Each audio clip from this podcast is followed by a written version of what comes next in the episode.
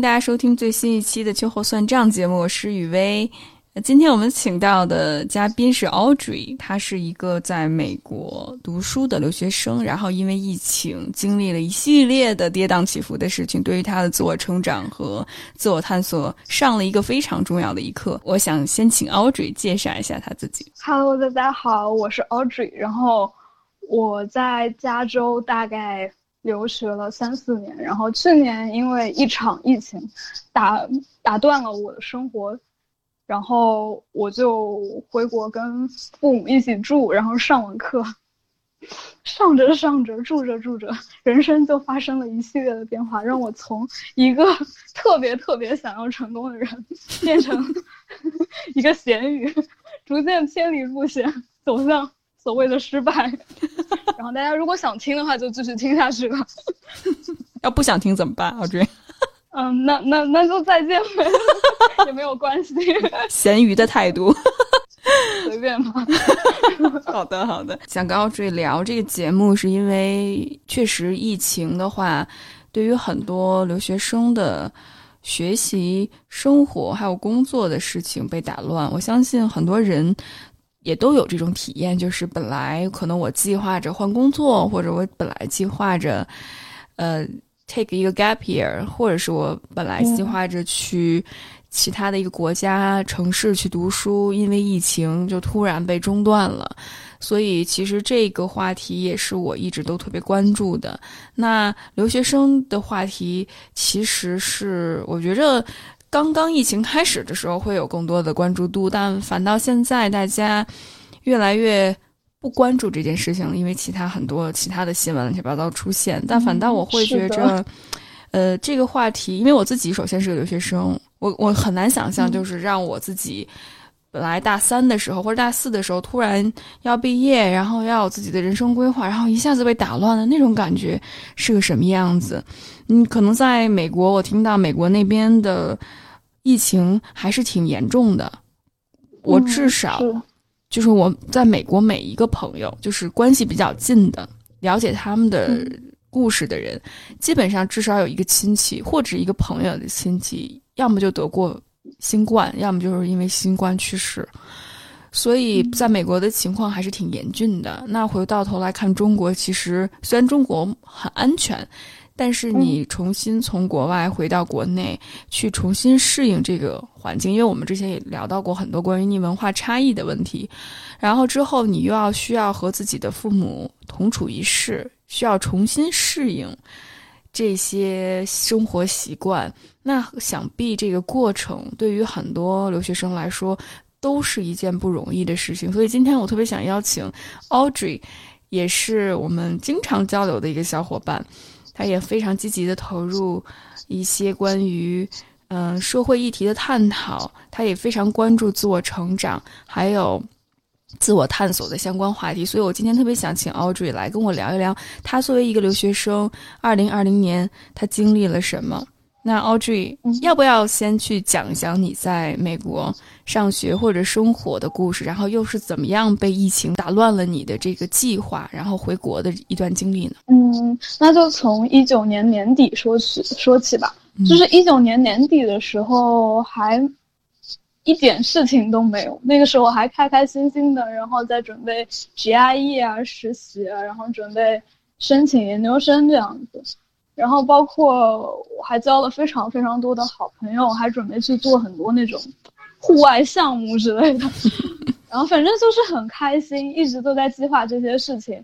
然后寒假结束了以后，回到美国去，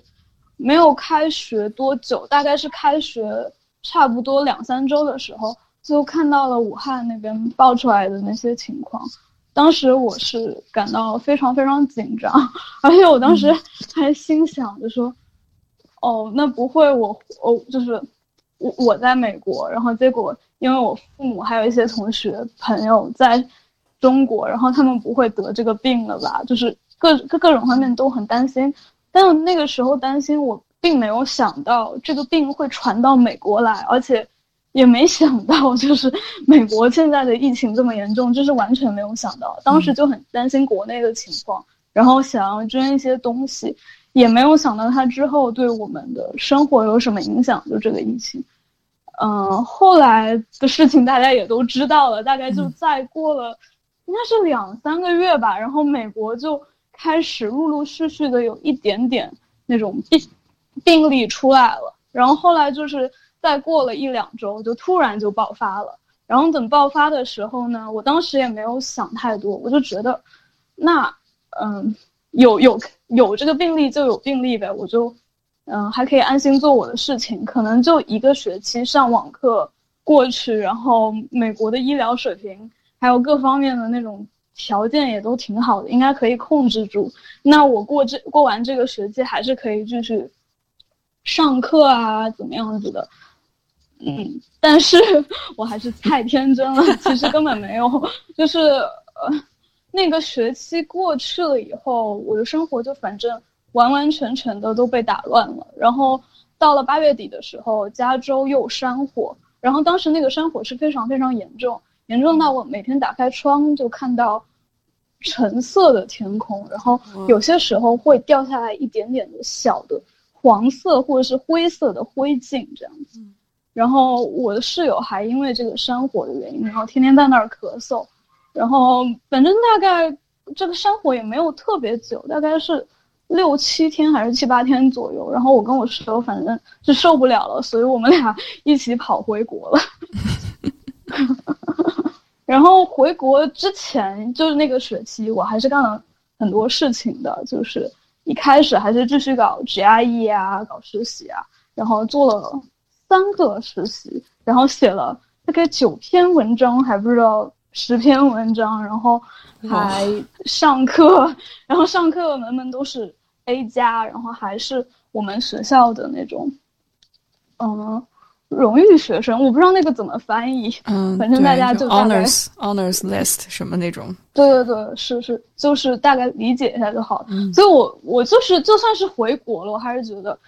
没事，这个疫情应该打乱不了我的脚步，我应该是前途一片光明的。没想到我太天真了，根本不是这样。回国以后，我我就是一开始是非常开心的，因为就觉得好不容易回到自己的国家了，然后一切都是那么的熟悉，都是啊相同的文化、相同的语言、相同的肤色，就非常非常开心，嗯。但是非常的不巧，我从广州一隔离出来，我就发现我这个想法好像有点点不对。我当时从酒店里刚刚下来，就差点被车撞了。为什么？因为在国外的时候，那个车不是会让你吗？然后在国内的时候，车就不会让你，然后所以我就差点被车撞。就我觉得这个就是一个。很好的一个伏笔，提醒你，你已经回国了。提醒我已我已经回国了，并且我很可能以后也不适应这样的生活。呃，反正，嗯，回来，然后从广州隔离完了以后，我就回到我的家，在上海。嗯，我是头一次觉得上海是，就是非常的熟悉又那么的陌生。嗯，就首先在国外你不会看到有那么多商场啊，然后。有各种各样的广告啊，然后有很多很多人，然后回到上海，我就发现一切都非常的挤，然后有各种各样的广告，然后商场，然后到处大家都非常非常忙的，然后当时就有一点感觉，有一点点不太适应。然后回到家了以后，我跟嗯，我跟我爸妈 在一起就关系不是特别好。就是我最后一次跟他们长期生活的时候，因为是在我的高中，然后嗯嗯，然后现在回国了以后，我根本没有发现，就是他们跟跟我想的其实不太一样。我高中里面一直觉得我父母是一个，就是可能稍微有一点点脾气不太好，或者是稍微有一点点严格的父母。但现在，嗯，就怎么说，三四年以后回来跟他们长期生活了，我才发现，他们好像有比较严重的问题。的确是我听起来感觉，Audrey 你在美国，虽然那边作为一个学生，你没有真正所谓的那种我们中国人传统意义上讲的那种家的概念。但是，其实，在那边你是有自己的生活，形成了一个自己的认知和模式。我特别能理解，因为我之前在加拿大上学的时候，特别是你去的比较早，在那边上高中也好，或者上大学也好，其实，在你人生当中很重要的价值观、人生观形成的阶段，其实都是受那边的一些思想或文化影响的。所以，当你在比如说十八岁到二十岁，甚至是二十五岁之前吧。这段时间，如果你在海外生活，那你的思想模式肯定和中国这边不一样，因为毕竟是两个完全不太一样的国家和文化，还有体制也不是很一样，对对，理念也非常不一样。所以在那边，的确是当你回来，我自己回来的时候，也是经历了很大的文化冲击，包括你说的车的那件事情，我就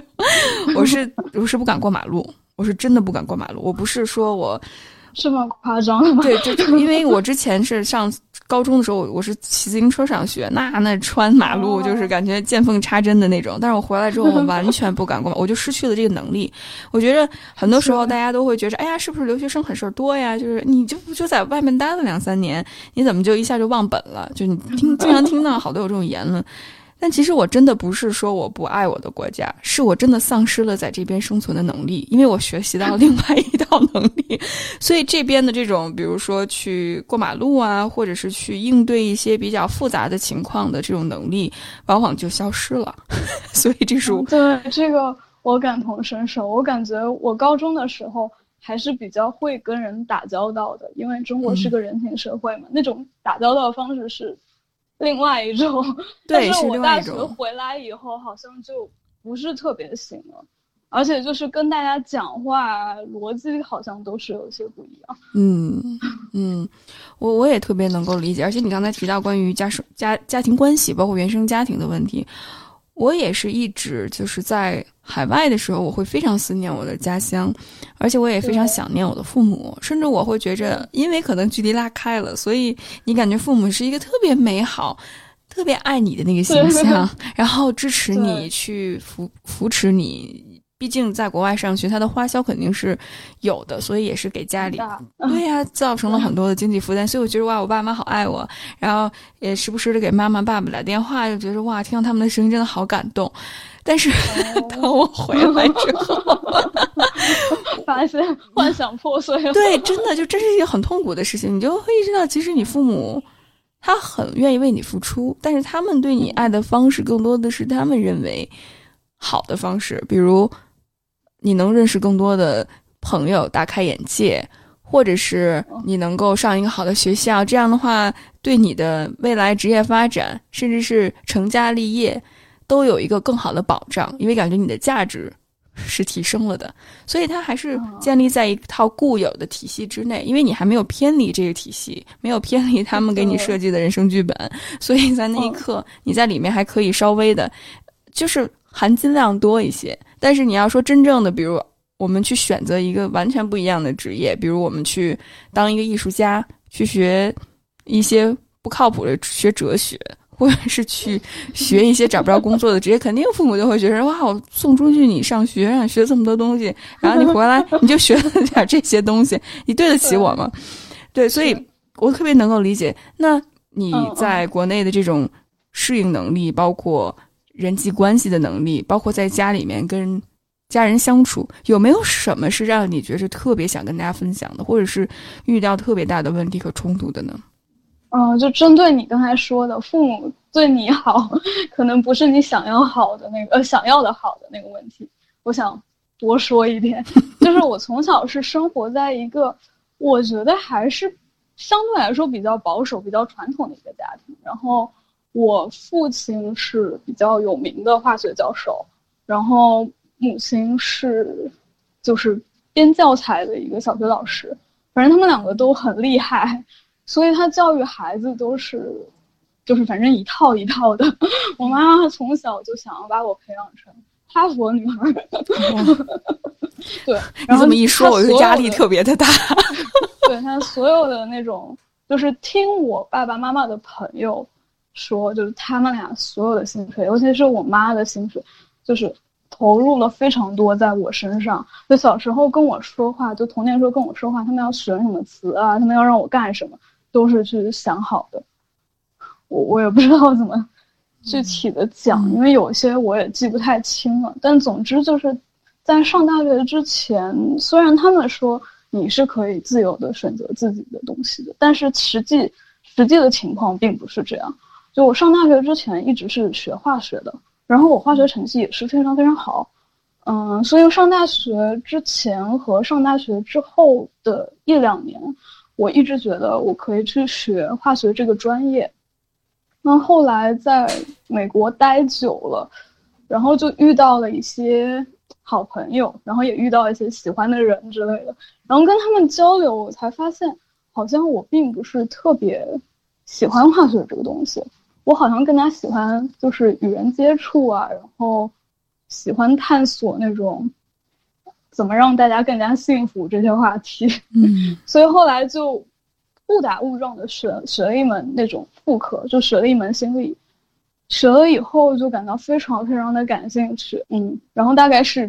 第二个学期，呃，学了以后的第二个学期还是第三个学期，我就转了专业。那个时候我已经大三了。对嗯，然后我转专业，我把那个呃，就是有一个申请转专业的一个表交完了，我就跟我爸妈说。当然，我之前也跟他们就是有聊过想要换专专业这个事情，但他们一开始也是不太同意。但等我换完这个专业再跟他们说的时候，他们我们俩我们就是 家里面的矛盾就爆发了，就他们说。就是要么你就上这个专业，我们学费不给你交了。但是后来就是还是怎么说，我坚持 想要学心理，就继续学了。这个是当时在美国的时候，其实就有一些这样子的，就是不太不太一样的，怎么说呢？就是大家意见相左的时候，啊。后来回国了以后，我心想，就是除了这个专业方面可能想的不太一样，其他的方面可能也还好。结果我一回国，我妈妈就说：“嗯，怎么说？你现在都上大学了，大学呢也快毕业了，然后你应该去谈恋爱，然后最好赶紧结婚，生两个孩子之类的。”我心想。妈妈，我才二十一岁，你就逼着我相亲吗？问号。然后，然后这个这个也没完，就除了这个，我平时的穿着打扮，他们都会去说我。呃，我穿着打扮不是那种很奇怪的那种，就是正常的，就是街上那种小姑娘的打扮。可能稍微有一点点奇怪的是，有些时候我会穿吊带裙，然后 他们就是反正。就会经常说我的穿着，然后我也会很不开心。后来就发现他们涉及的面就越来越广，就是我吃什么这个东西，我应该今天我应该吃什么，然后这个东西我应该吃多少，然后再到我的朋友好不好，我朋友朋友应不应该交，然后后来又到什么实习你找了吗？实习你必须要找中国的，然后还有就是他们其实对我这个专业还是有怨言，所以他们说。嗯，反正还是讽刺我，怎么可以选这个专业之类的。就是后来我就发现，方方面面他们都想去控制我。当然不是他们直，他有些话不是直接说的，他是一点一滴的表达出来的。最后我总结出来，就我一开始我陷在这个里面的时候，我并没有觉得他们是想要控控制我，或者是想要。怎么怎么样？我，但我现在就是真的是离开家生活一段时间以后，看回来发现他们其实，在用一套方式来控制我，或是强制我去做一些事情。嗯 嗯嗯。我听起来都感觉头皮发麻。虽然我母亲和父亲 也经常这么说我，因为好久 好久没有经历他们，因为我离住的很远。即使我那还好一点。对对，即使我回了国之后，我也不会在他们身边生活，所以我离他们会很远。那但是我经历过同样的事情，就是他们会干涉你从吃什么、穿什么。到学什么 做什么，甚至未来找什么样的伴侣，过什么样的一种生活。那 Audrey，你觉着，当你回过头来看这件事情，你刚刚回国，然后父母一下子给你了这么多的期待和要求，在那一刻你的感受是什么样的呢？我那一刻感受，我我其实已经没有感受了，已经是吓的，或者是已经被震惊到，就是没没有没有什么反应了，然后整个人就是僵住了吧，或者是只是想逃避那样子。嗯，再过一段时间以后，你就慢慢不想逃避了。那第一反应，人肯定是要起来反抗，所以我就不停的反驳他们。那我反驳有些时候会那种很激烈的反驳，就比如说我妈说。你该赶紧去相亲啊，找男朋友啊。然后那个时候我就会说，人家猫到了一定年纪，他们都会发情，都会去找自己的伴侣，我怎么就不会呢？就是比较激烈的。然后那种比较轻柔的时候呢，有，比如说我妈说这个衣服不太好看，那我就。就是跟他说啊，好，谢谢你的建议，怎么样，怎么样，反正什么都有。就是当时就是各种方面，就是轻柔的也好，还是 激烈的也好，对，都是努力去反驳。反驳了大概一个月还是两个月以后，我就崩溃了，我发现根本没有用。然后我就是现在想想很搞笑，然后我也不知道，我妈有些时候还会。就他，他就是一开始还是只是那种言语上的，嗯，怎么说，想要控制你，或者是想要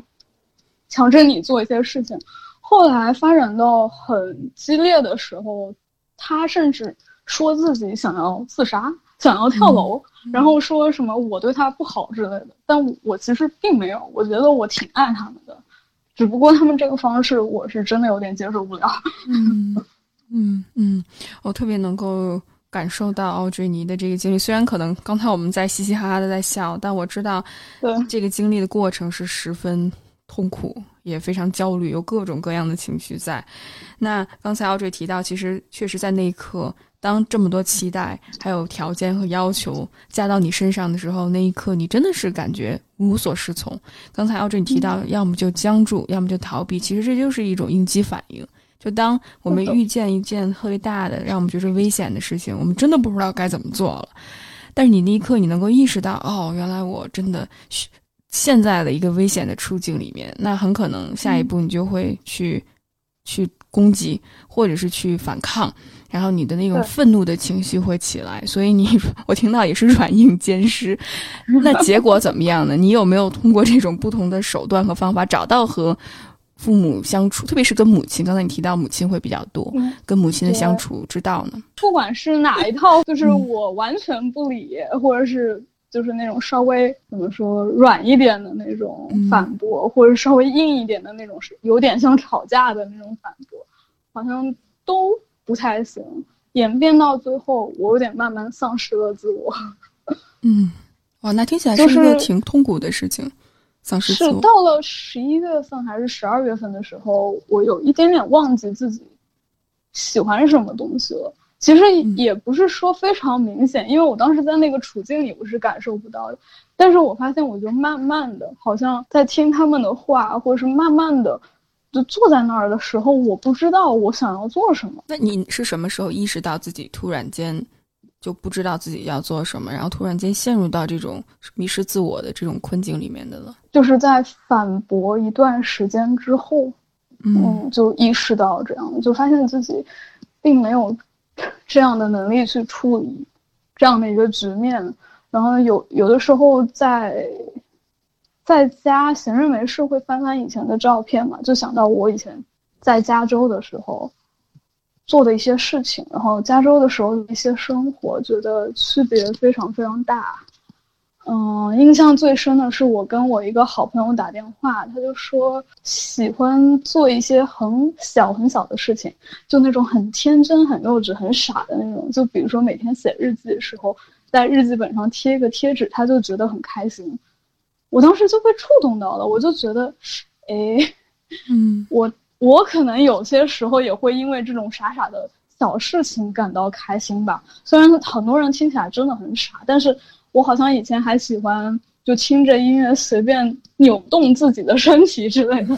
还有什么突然蹦蹦跳跳之类。但是为什么我突然就没有这样了呢？然后从那一刻开始觉得好像有点迷失了自我。嗯，其实也不止那一刻吧，可能还有很多时候，就包括我就想实习的时候，以前可能更加倾向于是，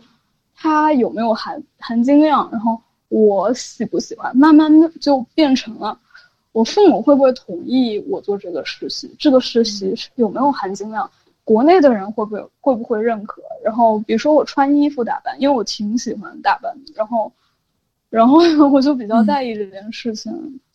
嗯，我就本来是穿衣服是觉得哦，今天是什么风格，然后我喜不喜欢，后来慢慢变成了我我这样打扮是不是比较符合白白幼瘦的审美？我今天是不是够高了？我今天是不是就是比如说皮肤够好了？这个粉底有没有遮住我的瑕疵之类的？就慢慢就。变变了，就各个方面都变了。我我特别感同身受，就是我昨天因为不是办了一个社群的活动嘛，然后我给我爸我妈把照片发过去，我我以为他们都会说哇，就是真为你开心，就是你做了一件，因为我父母一直都对我做这些事情。不是很支持，他们觉得很支持是吧？嗯，他们不是很支持，对他们就觉得我做的这些特别就是又不挣钱，然后又没有办法接触高层人士的一些活动，所以在他们眼中我是一个比较失败的人，然后 无药可救，对，无药可救，无药可中毒太深，然后，然后我就尝试，因为我没有办法改变他们的价值观，我也经历过同样的一段时间，我也迷失自我过，我就会发现这种。迷失自我最可怕的是，你会把他们的一些价值观无形的去成为你自己。就是当你没有办法反抗的时候，你就会成为他们。真的没有中间地带。你就是我又自己能够做自己，同时我也能够迎合父母，这种平衡太痛苦了。反正我是没有办法，没有这个能力，我也不想耗费这种精力去平衡两者之间的关系，所以我就完全就做自己。但是我会。我会多多少少就是在言谈话语中间把自己的一些想法，还有做的一些事情让他们知道。然后我昨天分享那照片之后，我爸我妈就特别开心。说，哎呀，我原来我女儿没有疯，或者说原来我女儿没有没有病，哎，她还能跟人交往，她就觉着啊，可能她还还能活着。对，然后，因为她我我周围的就特别是我我我我我们石家庄那边的朋友和亲戚们根本就没有办法理解我在干什么，我也我也不希望他们能，我希望他们能够理解，但我不会劝说他们理解我，我不。我我希望，但是我不期待他们理解我，因为这东西真的是个人的意愿的问题，不可强求，真的是。所以昨天我发过去照片之后，我妈就说：“你有没有接触一些精英人士？这里面有没有什么精英人士？”然后，然后我想，嗯，我说都比我好。然后我妈说：“嗯，好的。”然后你你也知道，我我不能说那个都比我好，是我妈意义上的那种，好像大家都开着跑车，然后那个带着洋酒什么，然后住着别墅过来了听我说话。我我指的好是因为大家都能很真诚的分享，每个人都有自己生命的经历，每个人都渴望彼此连结，然后互助互爱。就是大家的价值观是相同，所以我只能出以我自己的价值观去出发，然后尝试慢慢渗透给我父母。但这种东西真的是意愿的问题，所以我就会发现，其实真的特别的难。我特别能够理解你要追。然后你刚才提到了关于审美焦虑的这个问题，我想跟你多聊两句，因为我我自己首先，嗯，我是没什么审美负担的，因为我。我觉着 我就这个样子，我也不化妆，然后我的衣服就很很少，因为我是一个极简主义者，对，所以因为我觉着环保更重要。那我想知道从你的角度来说，因为 Audrey，我知道你很喜欢美，很喜欢 把自己打扮的漂亮，我我我我觉得这是非常好的，只不过这可能不我不太了解这一部分，所以我希望你帮助我了解一下，就是。你在追求美的同时，你如何能够抵抗外界的这种刚才你说的又白又瘦又高的这种比较单一的审美标准呢？很小的时候，我是完全没有这种审美的概念的。那我可可能小时候长得比较好看，所以大家都会夸我很好看，就是各种方面都会夸。所以我当时就觉得，嗯，我自己很好看。当时是没有那种审美焦虑的。然后反正就每天很开心嘛，每天看镜子就夸自己很多遍。后来 上了初中以后，对对对，那当时是真的挺可爱的。上了初中以后就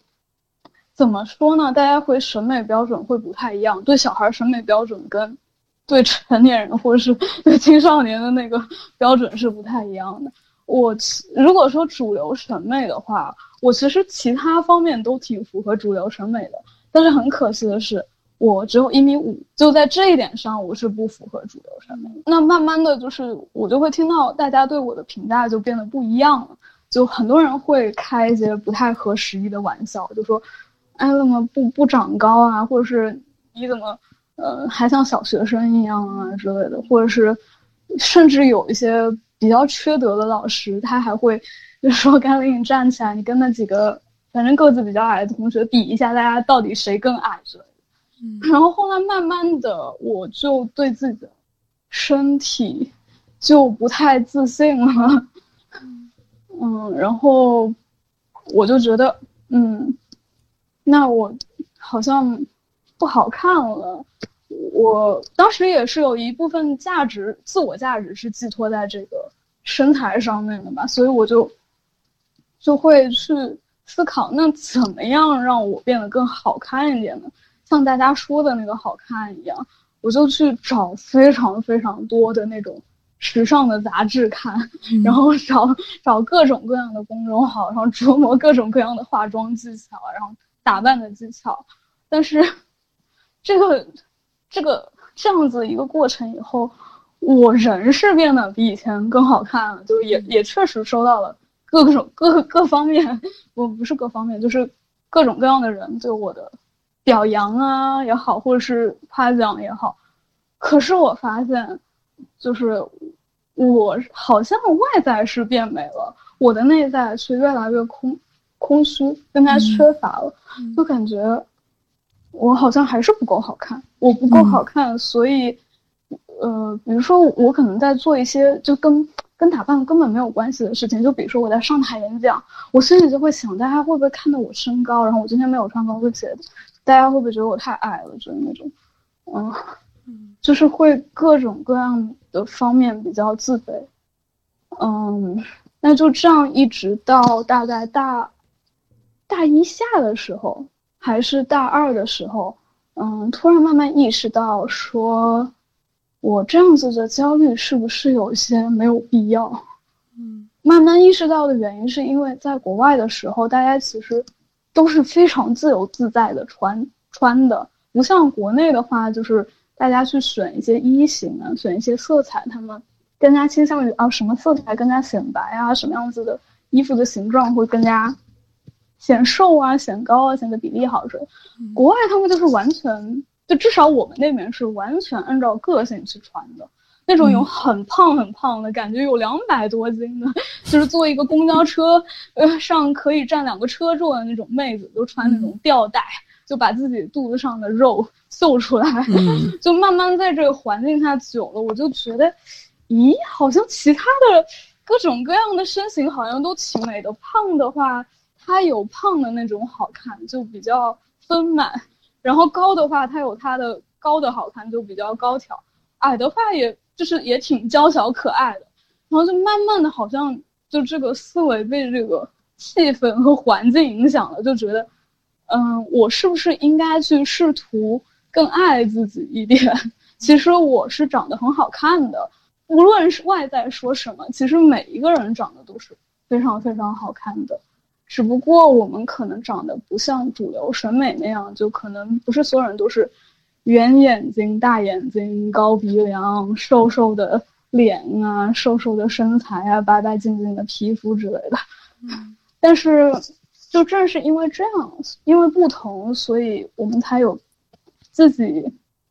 的美。就像这个自然界里面有不同不一样，呃，就是有各种各样的花一样。就有的花长得非常小小的、白白的，很精致；有的花长得像。嗯，长得非常大，然后非常非常的圆，非常非常丰满，就像牡丹那种雍容华贵的感觉。然后我们去看那些花的时候，不会说，我看牡丹的时候，我就要求它长得像梅花那样；我看桃花的时候，我会要求说，这个桃花太艳了，应该长得像樱花那样稍微素一点这样。嗯，其实人也是一样的，就是我们有各种各样的美，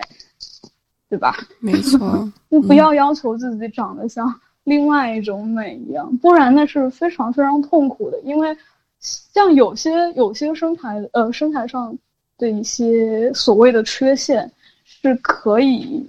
经过手术或者是经过化妆的技巧或者经过打扮去掩盖或者是去修改的，但是有很多身上的嗯所谓的缺陷 是不能更改的。那那就是感觉一辈子都很难过啊！如果对一直陷在当呃，就是陷在一些观念里面。对啊，对啊，而且我真的觉着，我听到奥 y 你说到，随着自己你的化妆技术也好，或者是穿衣打扮的技巧越来越多也好，你会越来越焦虑。我觉得真的很遗憾的一件事情，因为如果爱美，去把自己最美的那一面展示出来，是你非常喜欢做的一件事情。那这些技巧来讲的话，会让你越来越不自信，越来越找不到自己。我觉得这不是你的问题，这是我们刚才你说到的这种审美标准太单一，太拿一个尺子去衡量。特别是女性，我们很少听到，真的中国男性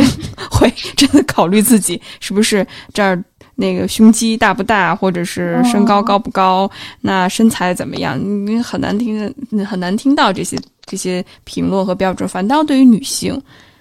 她的要求会更苛刻和更严格一些。对，我也觉得，就是男性的话，他们也有。好像我之前听过一个跟我长得差不多高的男生，他好像对自己的身高是非常绝望，就感觉女女生的话，不管怎么说，还是要更加宽容一点在身高上面。嗯，就是其实他们也有，但是他们可能就是也不说吧，而且他们的要求可能跟我们会。不太也一样，然后程度也不太一样。我我哦，而且我感觉我这次回国以后，好像大家对女生的长相啊、身材的要求好像比原来更高了耶。对对，都我回来之后觉得大家特别瘦，特别瘦。我觉得我我，然后我跟大家照相，我就会发现，之前我在海外的时候没有这种感觉，因为大家感觉都比较宽。然后这次回我回国跟大家照相，我觉得哇，我说我怎么这么宽？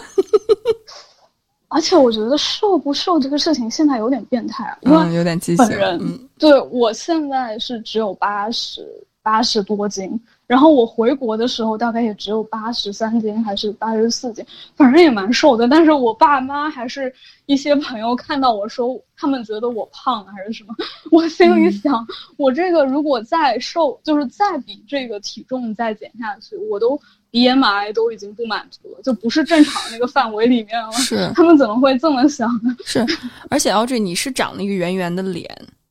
所以，所以我觉得你很难，除非你抽脂或者是削脸。所以你 本身你的美就是一个圆圆的小花儿，那你为什么非得长成一个三角眉呢？就是你为什么非得对吧？就非得把自己那么美、那么独特的那个地方削？切切割了，我觉得现在全国各地好像多少都会有一点点这样，对对，都会有那种雷同化审美趋势比较一致性，而且是真的非常非常苛刻。因为白又瘦，我觉得我自己是满足的，但是因为我太幼了，所以也不能满足这个标准。就他们其实其实这个标准真的只有某一些人可以满足，其实大部分人就是你稍微幼一点或者稍微成熟一点。稍微黑一点，或者是过白哦，过白倒没事，但是过黑，或者是稍微胖点，或者是过瘦，反正都不行的。它有一个非常严苛的标准。我我是嗯，我的确我能感受得到，因为可能也是不愿意再去在主流 获得认可，所以我也不会太关注这方面的事情。但是我一打开微博，因为我现在尝试让自己使用微博。因为微博是一个很好的你去聚集粉丝的一个场所，但是我打开之后，它的那个推荐量，然后包括信息流的那种密度，让我特别的焦虑，而且推给我的好多的东西，其实都是关于美妆方面的多一些，那种女生的脸，一看就是。用滤镜滤过，然后一模一样。对，然后我说，而且我我有的时候看自己朋友圈发的那些图片，好多女生的那个脸就已经变形了。我说这就嗯。我我不是说蛇精脸不漂亮，但是大家都像蛇精一样，我觉得真的好病态，就是我看的已经不舒服了。我之前跟一个好朋友去参加一个活动，然后那个活动结束了，我们不是加了一堆人吗？我发现大家照片拍出来都像一个人拍出来，连文案 都差不多，连评论都感觉像是一个人评论。然后我说怎么会是这样？对。他说。就是这样，因为他一直在国内，他就习惯了，他就说啊，就是这样也也挺好，所以他都不想看朋友圈。我我真的而且我自己都有感受，比如说昨天活动结束之后，我看照片，然后我就会发现我我是蹲在地上，所以我的腰就露出来了，然后我的我的丰满的 腰就露出来，然后我那一刻想到的并不是哇，我好与众不同，我想的是。我怎么这么胖？我真的，我我下意识，但是我会告诉我自己，我说你的想法这不是正常的，你就你自己本身就足够好，而且我是有自己的一个政治诉求的，就是我就是要抵抗这种单一的审美标准，所以你看我不管是录视频也好，或者是发自己照片也好，我我不会 P，我最多就是加个滤镜，然后这样的话感觉。调个光什么的，这样显得亮一些，或者是弄个黑白色，然后觉得好好比较有意思。但是我是从来不会 P 我自己或化妆，甚至有的时候我出镜都不会洗头。哦，是吗？这个没有发现，你下次可以找一下。好几次没有洗头，真的是一股清流。你也是，我我觉得你你这样真的很好看，因为我第一次认识你是在一个。电台节目上，当时是视频的那种，我就觉得你整个人太 sexy 了，让我想认识你。唉，你这么一说，我特别激动，下次我不洗头。不洗头。哎，不激动。还有你的那个笑声，哦，是吗？很好，很好听。嗯，我好，现在就开始互夸环节。我我对 Audrey 的理解。就是我跟你认识这段时间，我们一起交流了很多不同的话题。我会发现，Audrey，你最 sexy 的，当然你的长相也好，或者你外貌也好，是非常让我感觉很温柔、很可爱，但是又 又有那种一种韧性在。但是让我觉得最 sexy 的就是你的性格，就是那种我觉着不对，我觉着我想的跟你不一样，就这种就是 don't give a shit，就是那种感觉，你知道吗？这是我最性感的。哦，是吗？谢谢你。我之前还觉得这个性格有些时候会有一点点不方便。太棒了！我觉着女性就应该多去表达自己的意见和愤怒，让那些不把我们的想法就是当成事儿的人，好好让他们去学习这个功课。不是我们的问题，是他们太单一、太自恋、太自大了。对对对，而且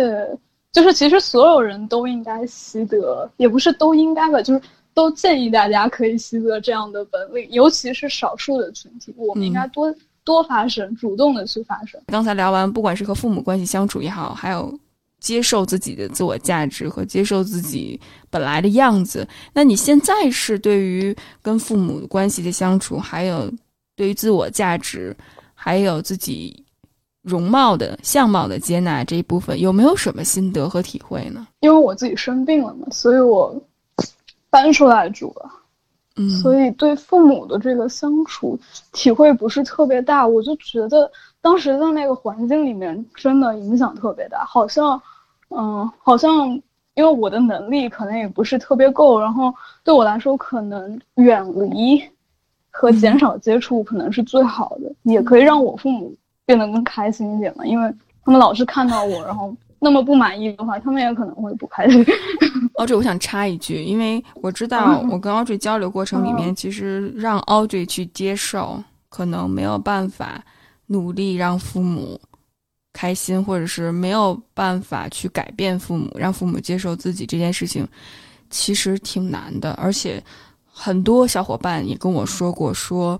感觉自己如果跟他们保持远离的关系，会有一种羞愧感。觉着自己做的不够好，那你是如何能够去接受父母？可能暂时你没有办法去和他们沟通，同时又处理自己的这种内疚和羞愧感的呢？内疚感和羞愧感其实还好，我就是觉得会觉得有点对不起，但是，但是一直以来都是还好的那个程度。但是让我去认识到我父母可能他们那个关系不是特别健康，然后对我。有各种各样的控制欲，然后我父母无法改变这一个事实，真的是非常非常痛苦吧。就是时间一时间短的时候真的痛苦，时间久了以后就慢慢接受了。就是看，就 是有一次我在那儿看植物，我就觉得，就植物就是自由生长嘛。就是如果你喜欢这个植物，你就让它自由生长就好了。其实对待一个人也是这样子，嗯，就是我父母他们既然是这样，我应该去尊重他们的，嗯，那个价值观和尊重他们的想法。他们活了几十年了，也非常的不容易，而且他们去习得这一套模式也是。为了更好的活下去嘛，就是其实你说不对的话也没有什么不对，所以应该去尊重他们，并且尝试去接纳他们，就是变得更加慈悲一点。嗯嗯，然后对于我心里面的一些期待和要求不能满足这一点，怎么说，就真的是只有时间来磨吧。就是时间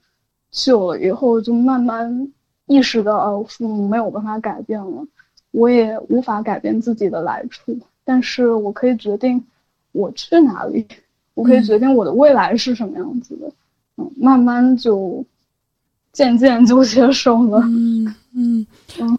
嗯，那我听到这的确是感觉之前你是以父母对你的方式去对待父母，就是要么他们想改变你，然后你要么想改变他，就是处于一种 纠缠纠葛的状态。那慢慢当你意识到可能太没有能力或者能量太低，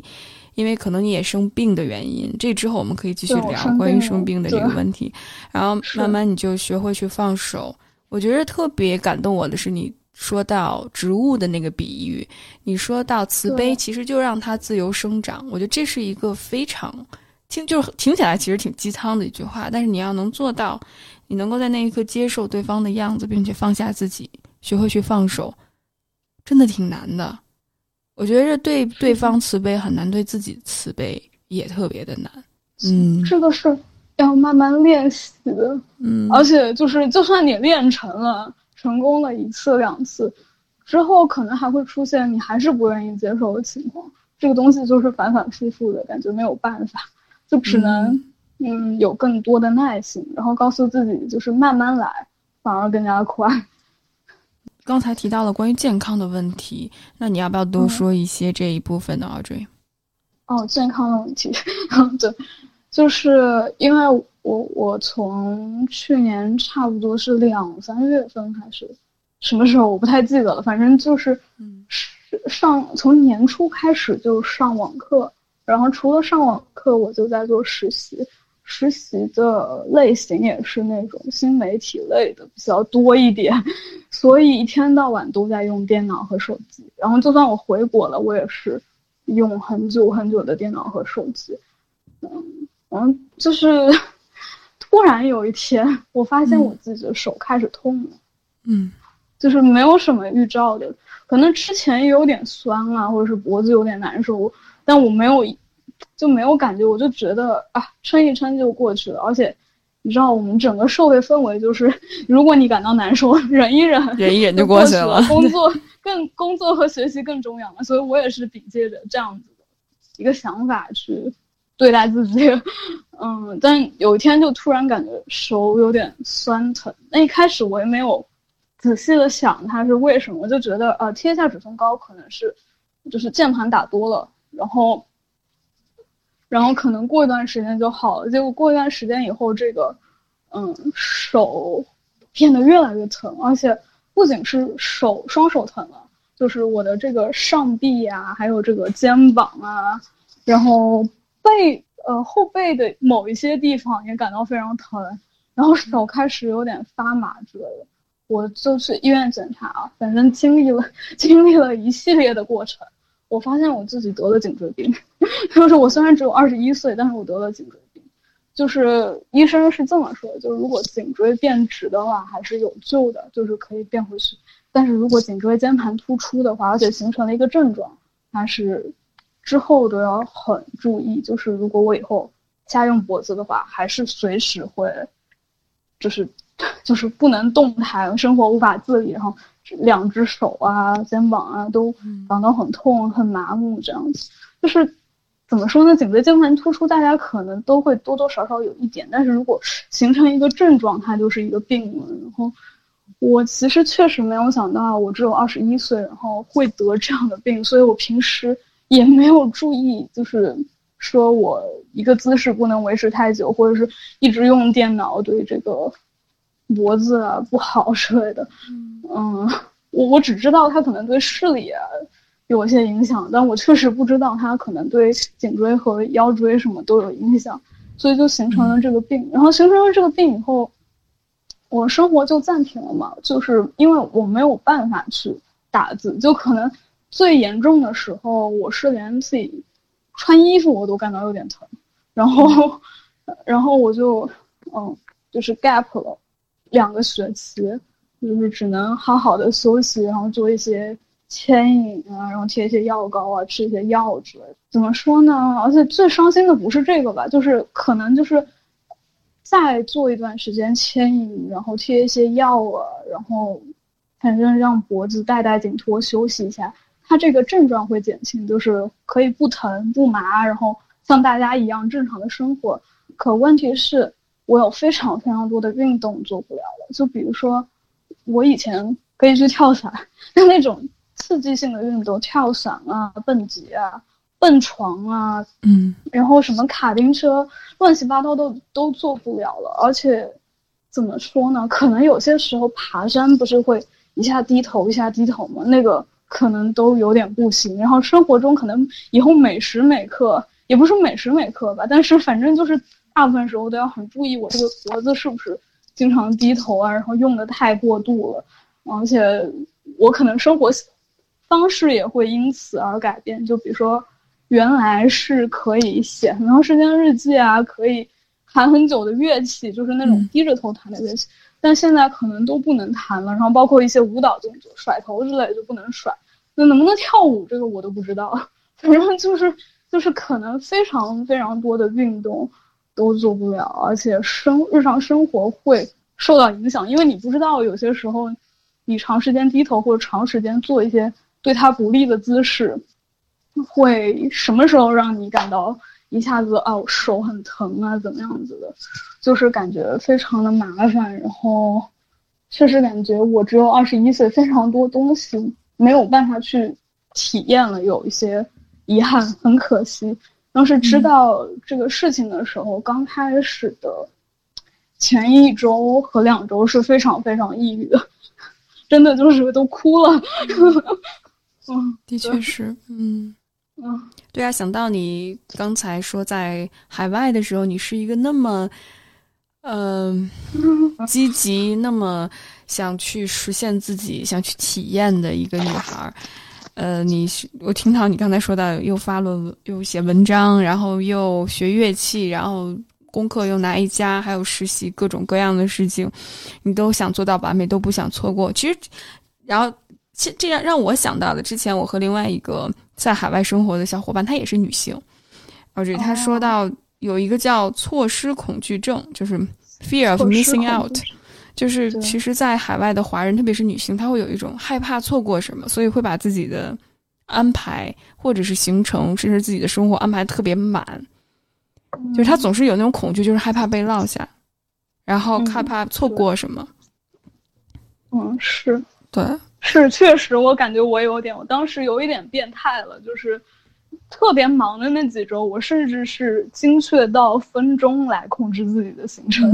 嗯，对，所以，所以我我经常在朋友圈里看到那种在海外上学的，特别是做教育机构的人，然后把好多特别有意思，就是他做教育的。好多那种成功的模板都是放女性的模板，比如又申到什么什么样的好学校，对，呃，做特别是做这种国际教育的，又申请到什么样的好学校，然后又什么拿了多少比赛的奖，然后又在某个国家第三世界国家实习过，然后各种各样的这个女孩，特别都是女孩，然后她的阅历金光闪闪。这个没有注意过，但是你这么一说，好像真的有一些是这样。对对，然后我就想，奥瑞，你之前是一个那么就是想要去体验、去证明自己的人，到现在一下子从自己的外貌到自己的人际关系支持网络，然后再到自己的身体体能各个方面都被打乱，那真的是一个挺难接受的一个过程，很痛苦的过程。嗯，对，而且就是因为这个没有办法上学，真的是很伤心。而且就是现在不知道我能恢复到什么程度，应该应该日常生活会还好吧？但我我就是这个也说不准，就连医生都说不准就能恢复到什么程度。就这个会让我感到有点恐惧，有些时候会有点压抑。然后包括人际关系的话，因为我是电脑、手机都用不太了的话，我就是基本上没做什么社交，就每天就瘫瘫在那里，然后看看自然的风景之类的。嗯，当时觉得我的天呐，我如果我小时候就想我的二十一岁，如果是这样子，他真的能接受吗？他肯定觉得我的天呐，真的是。糟糕透了。那你是如何去接受这件事情？然后之后又是如何去和这种不确定性和重新去规划自己生命的不一些安排？你是如何和这些课题所相处的呢？对，就首先我因为我真的是呃，我其实觉得腿不能动好像还没有那么大影响，手不能动的影响真的很大。就是你你想做的事情，基本上很多都做不了。如果你腿不能动的话，还可以，就是比如说我坐着或者躺着做一下之类的那种。但是手不能动，影响真的很大。然后我一开始就很抑郁，后来就怎么说，这个状态久了就接受了。然后看着大家就是可以，就看着那些跳跳广场舞的，我都觉得，哇塞，这些这些人怎么会，嗯。就是还能自由的伸展，这个就好开心啊！慢慢的我就注意到，哦，原来做就是可以自由的伸展，可以毫就肆无忌惮的运动，做非常非常多的项目，是一件非常非常快乐的事情。原来我以前得到了这么多东西，但是我我并没有意识到，我还把自己给用坏了。就是因为怎么说，生生着病，人就会心思变得很敏感。然后我就是现在也不在上海嘛，就。搬到另外一个地方去休养身体，就是住在住在一个我爸妈的朋友家里，然后他们会给我吃一些不一样的食物，就会去尝那个食物，就觉得，哎，这个食物很有意思，以前没吃过，就觉得很好。然后慢慢的也觉得啊，原来吃东西也是这么这么快乐的一件事情。后来我的病就慢慢好了嘛，就是基本上就是可以比较自由的活动了，但是脖子还不疼。不是特别能动的时候，我就去外面逛，我就看，哇塞，看风景也是这么快乐的一件事情。我突，然后那一刻就是我有呃，怎么说我我那天看风景，然后坐在那个山坡上面看那个叶子飘下来，那个时候还是冬天，然后还是有一点点凉，然后慢慢要转暖的那种感觉，我心里就想。我其实现在也挺开心的呀。我以前这么忙，到底 是为了追求什么东西？好像其实，就光从身体的感官而言，我就已经获得了非常非常多的快乐。就是不管是吃的、喝的、玩的，还是仅仅是看看风景，这样就很快乐了。我为什么要有那么多东西呢？难道不是一日三餐，然后躺在那儿？可以有个地方睡不就够了吗？然后还会去想，就是我一直大概是两三个月没有怎么跟一些朋友交流，然后有一些比较真诚的朋友会关心我，我才慢慢意识到，哦，有些朋友好像更加的重要。然后有一些社交真的是没有意义的。我以前那么疯狂的去交朋友，到底是为了什么？然后我以前那么努力的学习了，那么努力的去。实习之类的，这是为了什么？好像并并不开心，甚至都没有，就是我还在恢复期的时候开心。那你觉着，哦，这这个经历，这个这么棒的经历，让你去把关注点回归到自己，回归到此刻的生活，去感受生活点滴那种自然生长最本真的那种状态，哪怕一个植物吃东西，去感受食物的味道，都会让你带来这么大的。享受和乐趣。那你觉得这段经历它有没有教会给你什么？首先，我意识到就是除了手机和电脑之外，有很更多的生活，而且我很多时候用手机其实是感到很焦虑的，但是我并没有意识到，其实我刷手机是让我更加焦虑。我只是觉得无聊，我就去刷之类的。嗯，然后第二可能就是会让我学着去接受一些我暂时没有办法去，嗯。接受的一些话题，因为就比如说生病的时候，你才会知道，就啊不是说我靠毅力，然后我努努力，我就可以克服这个病了，而是而是要慢慢的有耐心的等它恢复，然后告诉自己，开心也是一天，开心也是一天，这样子去恢复才是好的。那生活中很多问题的答案也是这样，就是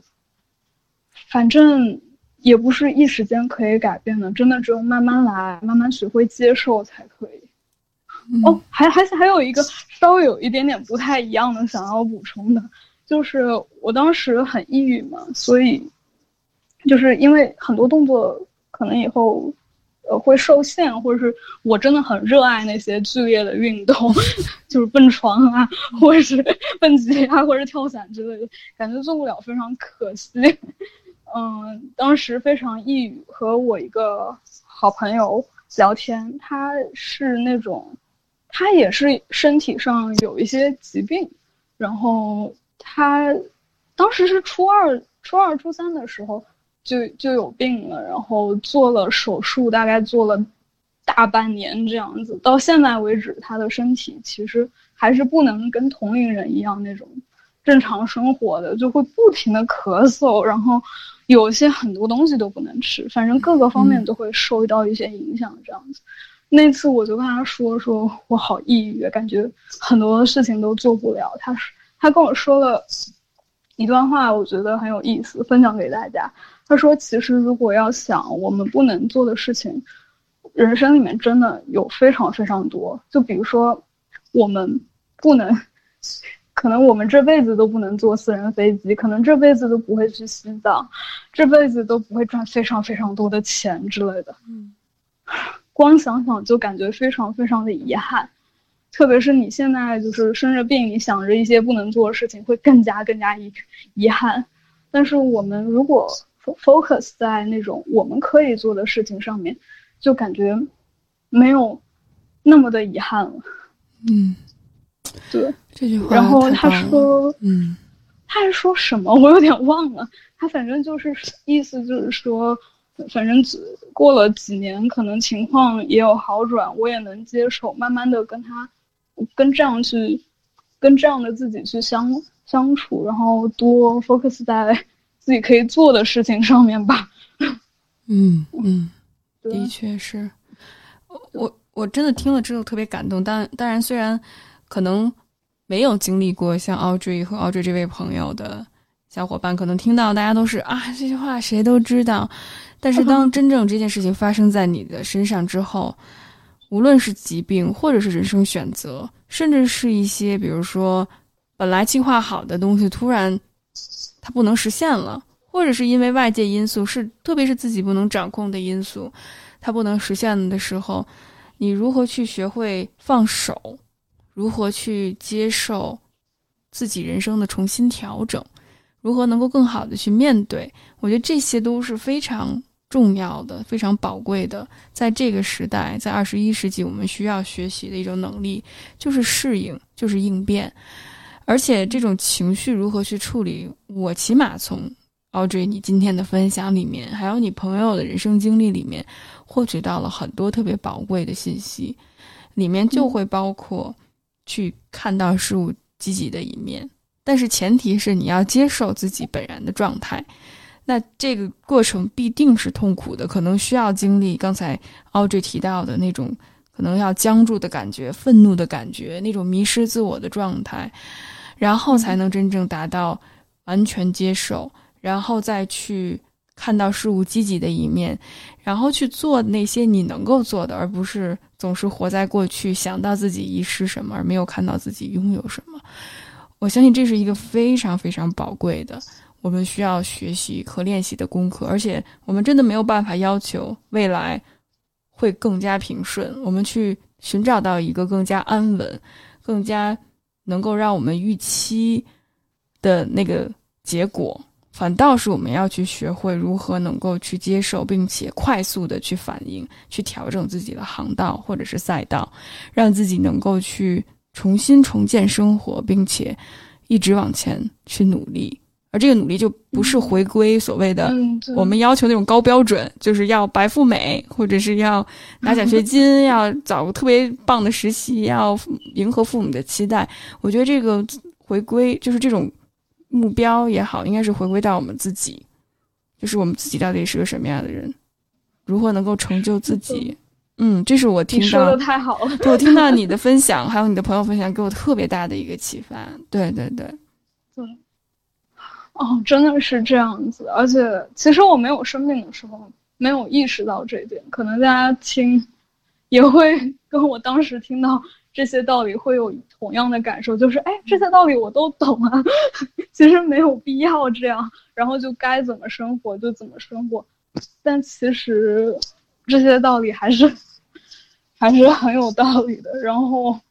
确实。也也可以去思考一下，就说自己生活是不是真的想要的吧？就反正我当时是觉得，哦，不是当时，就我之前是觉得我的生活是我想要的，但我现在想来并不是这样，真的是被打断了才发现的，所以这也是一个好处吧。嗯 嗯，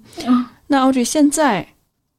你想要过一个什么样的生活？那现在？你的自我价值建立在哪儿呢？两个问题。哦天，这是一个很大的事情。然后我觉得这个当然之后也可能会变。就我现在想要过的生活其实很简单，我不会要求自己去真的做的有多好，或者是 做的有多成功，或者是让自己变得。有多么多没有能力，有多好看，或者是去找一个什么什么样的男朋友，然后去嫁了之类的，就不会 focus 在这个上面的。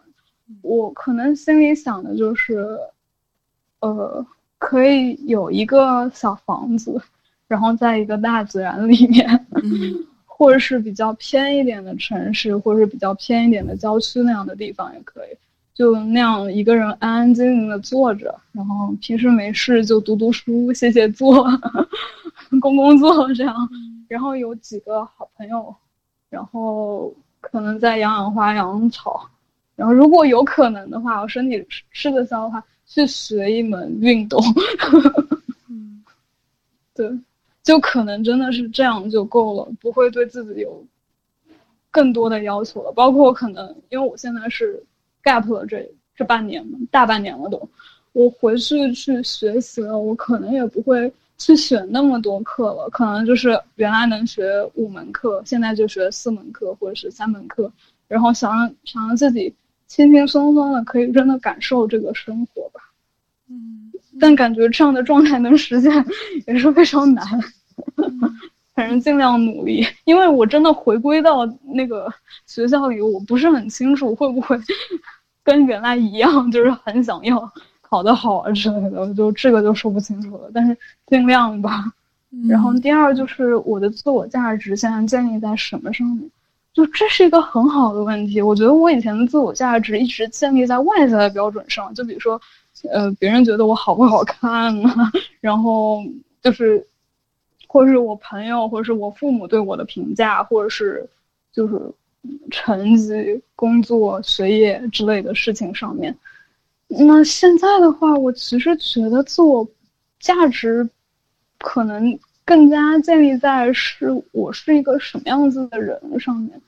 就比如说，我我是不是够真诚？我是不是够善良？然后我是不是能真的为我想要生活呃想要的生活去努力，或者是更加接近一点这个上面？而其实更多的时候，我我没有去认真思考这个自我价值的事情了，因为就觉得我能像现在这样好好活着，可以自由的伸展身体，本身已经 很快乐了，就感觉自己哪怕其实吃一点饭啊，喝口水啊，自己都很有自我价值，其实也不需要什么外在的证明。嗯 嗯，就不太会去想这件事，也不太会想说啊，我我要努力去证明我自己，我今天可以怎么样怎么样怎么样，这是我以前经常干的事情。嗯，真的特别辛苦那段时间，我追你。我我听到，嗯，之前你跟我聊天的过程里面，你用到很多应该。嗯，对，是吧？对，就是我应该，或者是我需要。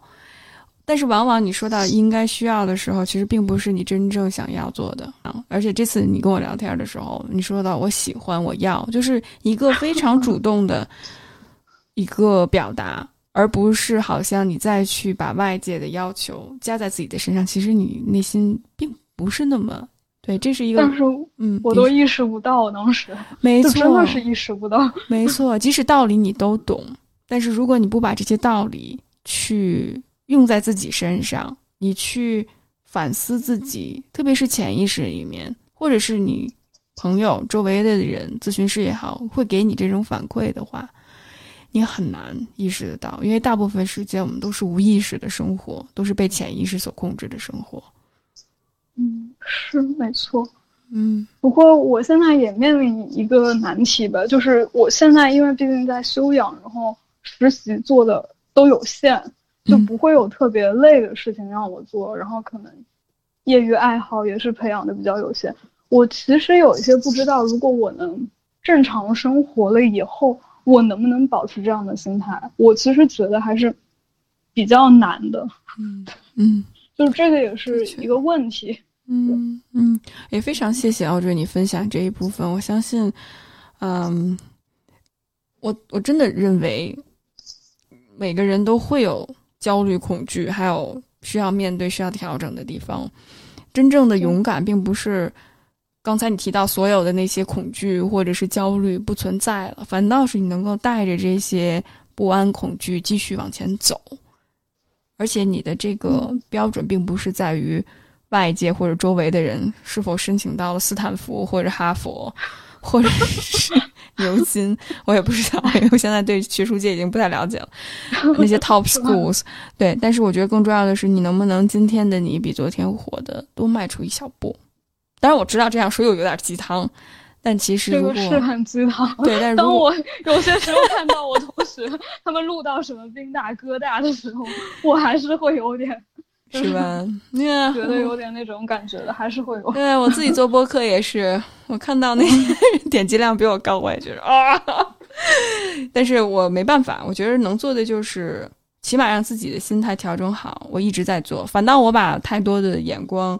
去关注在别人身上，我会不愿意在自己去努力，我会在焦虑、恐惧当中，其实也没有办法完全做自己。我觉着可能平时吐吐槽，找找其他人 去聊一聊天，会会帮助你吧。反正我自己是这样做。昨天我和我我觉得有一个志同道合的，有一群志同道合的人很重要。对，特别是他们理解你，他们能看到你，给你鼓励和支持，然后让你能够表达自己，真的挺重要的。确实，嗯，哎，我没有想到，就是姐姐你也会有这样子的感想，太多了，我只我只是没时间跟你分享。我要分享的话，我估计这播客就刹不住闸了。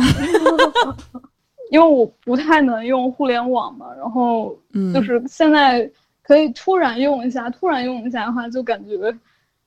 就是一。用手机的感感受会放很大，然后就感觉那些公众号啊，然后各个方面都会让我很焦虑，而且那个微博和知乎我都是我都卸载了，觉得太焦虑了。我也快卸载微博了。是，但我就看到你还有我们群里的小伙伴，我觉得真的是一股清流，就还有人跟我想的是一样的，大家都这么傻乎乎的，真的。真的，真的，我觉着，嗯，我昨天还跟朋友聊，我说我想成为主流，但是我真的成为不了，我真的努力过，没有办法急功近利 做一些事情，就以一个商人思维去做助人的这个行业，我真的没办法，因为这不是我，我觉着反倒是把那些标准压在我自己身上，成为一个。所谓的打引号的一个商人也好，或者是一个专业互联网人也好，可能这种消耗的精力比我使劲努力往前追的那种精力的消耗还要大，所以我为什么要压抑自己去成为别人呢？那我就自己做好自己就行了。这真的是一种经验的感受，就是我试过，我感受过，我做过，这就比我说出来这种片儿汤话要感觉让人更能信服，因为我有背后经历的支持。所以，如果只是单纯我在讲大道理，嗯，那其实 其实你没活出来，你还比如说你还享受着特权，你作为一个一个所谓四肢健全、没有疾病，或者是一个比如说男性，你在那儿巴拉巴拉巴拉在那儿说，然后去说教你少数族裔该怎么办，女性该怎么办，那些残疾者该怎么办？我觉着不如让这些在困境里面的人，让他们自己发声，让大家看出来他们。所呈现的勇气是什么样子？我觉得这个故事的力量比说教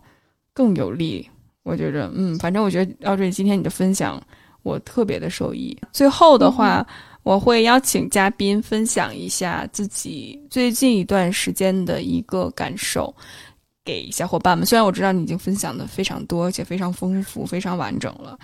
嗯，那有没有什么让你特别想说的那么一两句话呢？最后。就是我，我最想分享的可能就是，我们一直都在努力去追求很多东西，但是没有去意识到，其实我们追求的东西，我们已经拥有了。嗯 嗯，就比如说我之前之所以那么那么努力去拼命的学习、工作，然后社交啊之类的，都是觉得我。这样我这样做了，我得到了一些东西，我才更加开心、更加幸福。但其实我并没有意识到，我追求这些东西可能不能给我带来真正的幸福。真正的幸福可能是我有一个真诚的朋友，或者是我今天看到了一个很好看的风景，吃到了一个很好吃的小蛋糕，然后可以自由自在的活动之类的。其实是小事情，或者是比较触动我自己真心的事情，并不是外在的事情。我觉着特别感动，因为的确在这个越来越不确定的年代，你能够去放手之前的那些给你带来安全感、给你带来稳定感的东西，然后去接受自己的真实的面目，或者是真实自己的需求。对于自己来说，什么是幸福的定义？然后重新审视，去探索真正对于你来说重要的事情，或者是对于你来说存在和生命的意义。我觉得这个过程真的是，虽然过程里面经历了很多的痛苦和挣扎，但最后很开心的是，奥瑞，你一直在去回归自己，一直愿意去寻找自己。那虽然未来可能很多不确定性，不管是。哦，这你的学业也好，或者是我我的这个小小的平台和社群也好，但是我也希望，就就借着这种不确定性，我们大家能够彼此鼓励，所以 互相支持。谢谢你。对，我觉得尽管有很多很多不确定，但是怎么说呢？就人生不就是一个不确定，跟着另外一个不确定吗？是的，是的，而且你越接受这种不确定性，你反倒越来越容易去处理和不确定性相处。那我觉着还有一点很重要的是活在当下吧。对，就是你就没办法控制一切，那你就好好的去通过这个机会去重新审视自己的生命，没准儿这种不确定性它背后就是一个新的机会。Thank you.